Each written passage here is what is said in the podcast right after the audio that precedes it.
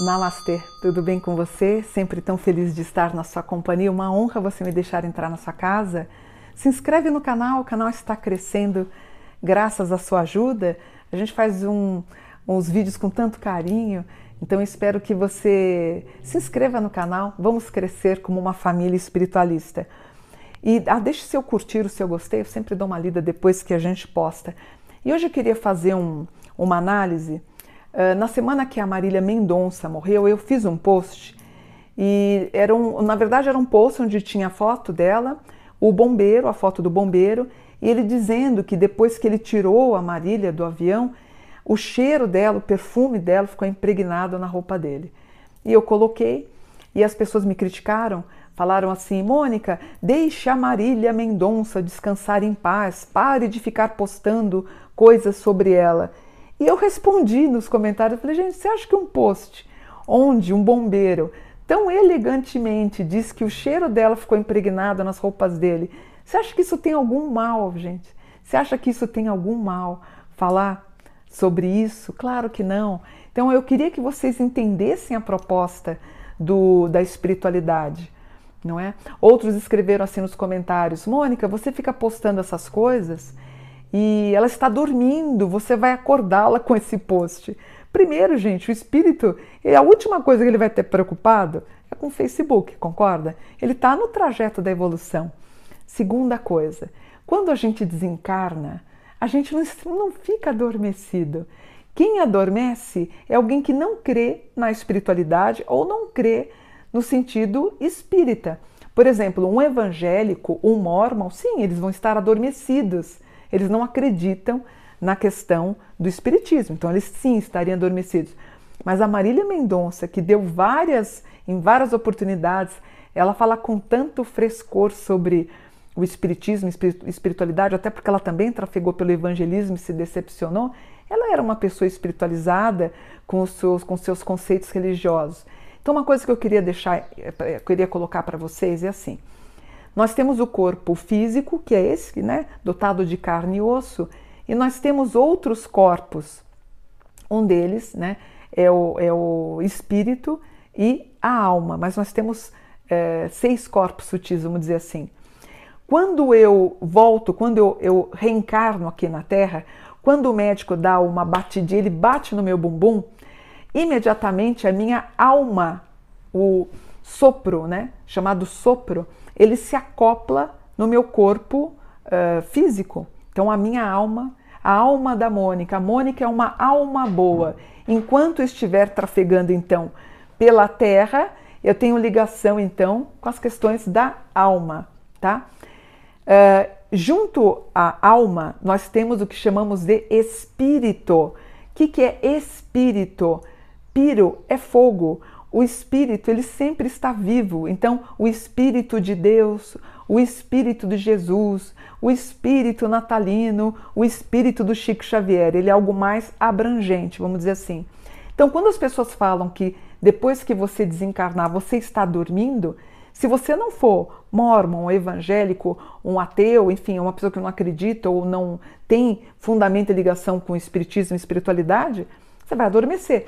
Mas o espírito, ele é vivo. Então, imediatamente quando eu desencarnar, então vamos fazer um exemplo. Eu desencarno e imediatamente o meu espírito entende que eu desencarnei e provavelmente eu mesmo vou dar, vou, vou rir, vou tentar me entender, vou tentar, por exemplo, colocar alguma coisa no meu corpo e não vou conseguir, isso pode ser até motivo de riso para mim, não é? Então a gente tenta fazer as mesmas coisas. Por exemplo, eu desencarnando hoje, faz de conta que eu desencarno hoje, amanhã eu vou estar no, num outro plano. Esse outro plano ele tem a, a ver com as questões holográficas. Então, o espírito ele monta o mesmo ambiente da Terra. Então, por exemplo, basicamente eu trabalho no meu quarto. Então, eu vou, eu vou estar na minha cama, eu vou estar trabalhando no meu quarto, eu vou estar me entendendo para fazer os meus atendimentos ou escrever os meus livros. Basicamente, o espírito ele vai dar sequência ao que ele fazia na Terra, ao que era muito comum. Só que ele percebe que ele consegue ter muita agilidade. Por exemplo, eu consigo visitar meu filho imediatamente, a minha nora, os meus familiares. Aí ele se entende como espírito. O espírito não precisa dormir, não sente fome, não sente cansaço, não sente, mas ele é livre. Então, ele, a partir do ensejo e da questão mental, imediatamente, por exemplo, é, eu desencarnando, que a primeira coisa que eu vou pensar, provavelmente é no meu filho. Eu mentalmente vou até meu filho, meu filho diz o quê? Nossa, senti um arrepio, um calafrio, acho que minha mãe quer falar comigo. Ele nem sabe o que está acontecendo comigo. Vocês lembram? Teve uma vez no Big Brother, não vou me lembrar o nome da participante, até me desculpem. Ela estava tomando sol na, no jardim e ela, ela vira, vocês lembram? Poxa vida, esqueci o nome da moça. E ela fala: É, é você, Fulana, que era irmã dela. E a irmã tinha acabado de morrer. Então, o, o espírito ele consegue fazer esse sistema de comunicação. Então, dizer que uma pessoa ativa, como, por exemplo, a Marília Mendonça está dormindo, desculpa, eu não acredito. Agora, uma pessoa que ela não tem ligação com o espiritismo, sim, né? aí ela vai estar adormecida. Outra coisa que eu queria dizer para vocês, eu tenho com meu filho uma palavra-chave. É, e outra, assim, é que as pessoas têm muito medo de falar sobre a morte, né? A morte ela acompanha a gente do dia que a gente nasceu até o fim da vida. Então a gente trata a morte é, como se ela fosse uma bandida, como se ela fosse uma coisa muito ruim. Acho que vocês podiam se preparar. Eu tenho tudo preparado com meu filho. Meu filho sabe todo o jeito que eu quero fazer da minha vida, é, quando eu desencarnar, o que, que vai ser, o que, que eu quero, o que, que eu não quero, o que, que eu vou doar, o que, que eu não vou. Ele sabe tudo. E a gente tem uma palavra-chave. E eu tenho uma pessoa que eu já estou orientando essa pessoa que, caso eu venha desencarnar, eu vou falar com ela. Mas eu não disse minha palavra-chave. Então, meu filho, se ele quiser, ele vai procurar essa pessoa. Imediatamente eu já posso até entrar em contato. Aí você fala, Mônica, como assim? Não tem um tempo? Depende da evolução do espírito. O próprio Chico Xavier, quando ele carregou o caixão de um amigo dele, ele psicografou a própria carta daquela pessoa que estava dentro do caixão sobre o caixão. Então, é muito relativa a questão de tempo e consciência. Creio eu que, como uma pessoa espiritualizada e conhecedora do mundo espiritualista e espírita, também dei aula de espiritismo quatro anos, então eu creio que quando eu desencarnar eu vou ter plena consciência do que está acontecendo. Então deu para entender? Quando eu estou encarnada, eu estou junto à minha alma. E quando é, e em volta de mim eu tenho o que chamamos de espírito. Esse espírito piro é fogo e o fogo nunca adormece, ele nunca morre, ele sempre está vivo. Então, no caso da Marília, ela está fazendo as coisas que lhe cabia muito bem.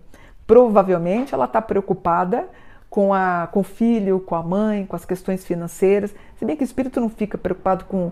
Mas assim, ela vai querer preservar. Se bem que eu soube, acho que sábado, se eu não me engano, eu vi uma matéria, parece que tinha alguém querendo dar o golpe na mãe. Então, ela também pode estar preocupada com isso, em preservar a família, para que não tenha prejuízo, não tenha problema. Mas é, para o espiritualista, a morte não é um fim.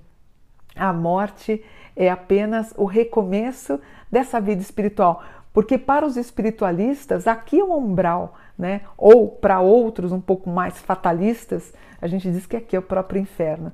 Então, quando eu partir desse plano, quando eu der minha última inspirada, eu for para outro plano, imediatamente vou fazer os meus contatos eu tenho a minha palavra-chave e tenho a pessoa que vai falar para mim.